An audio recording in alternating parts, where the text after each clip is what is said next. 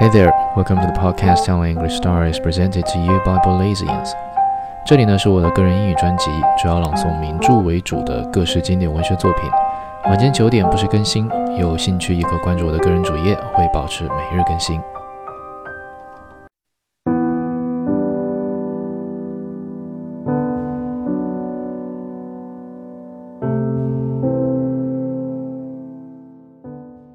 The Moon and Sixpence, Volume 36, Volume 37.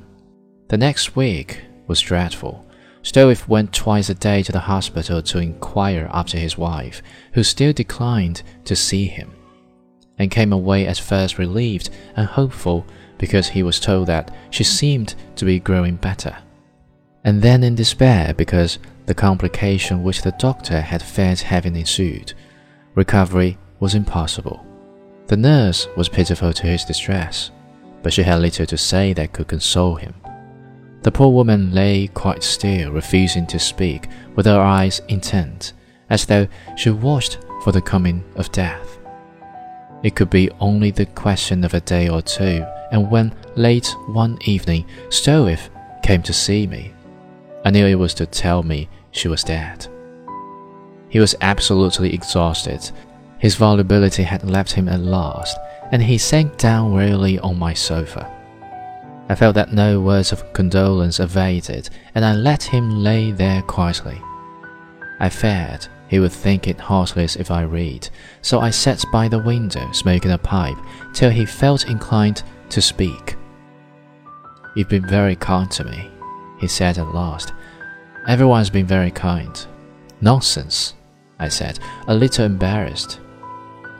At the hospital, they told me I might wait. They gave me a chair, and I sat outside the door.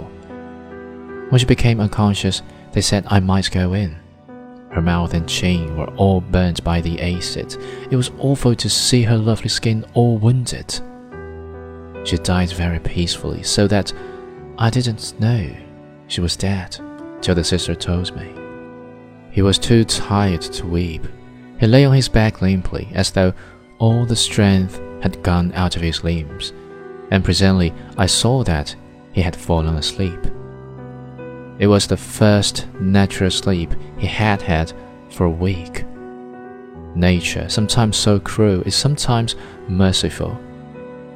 I covered him and turned down the light. In the morning, when I awoke, he was still asleep. He had not moved. His gold rimmed spectacles were still on his nose. The circumstances of Blanche Stroeve's death necessitated all manner of dreadful formalities, but at last we were allowed to bury her. Dirk and I alone followed the hearse to the cemetery.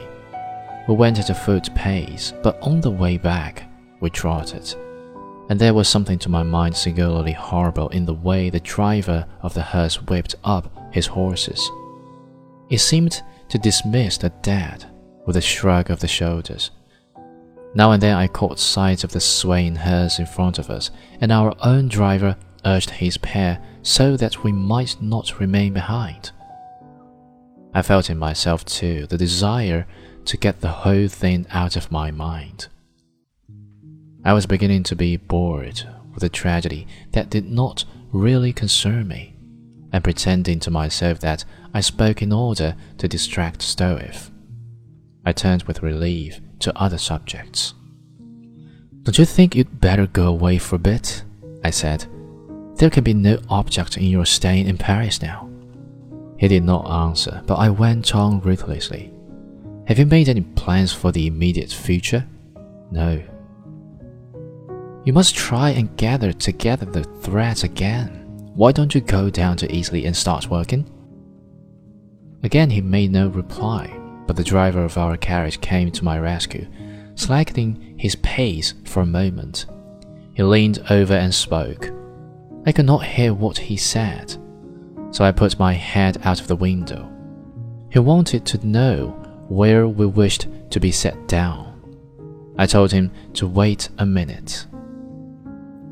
You'd better come and have lunch with me, I said to Dirk. I'll tell him to drop us in the Place Pigalle. I'd rather not. I want to go to the studio. I hesitated a moment. Would you like me to come with you? I asked it then. No, I should prefer to be alone. All right. I gave the driver the necessary direction, and in renewed silence, we drove on. Dirk had not been to the studio since the wretched morning on which they had taken Blanche to the hospital.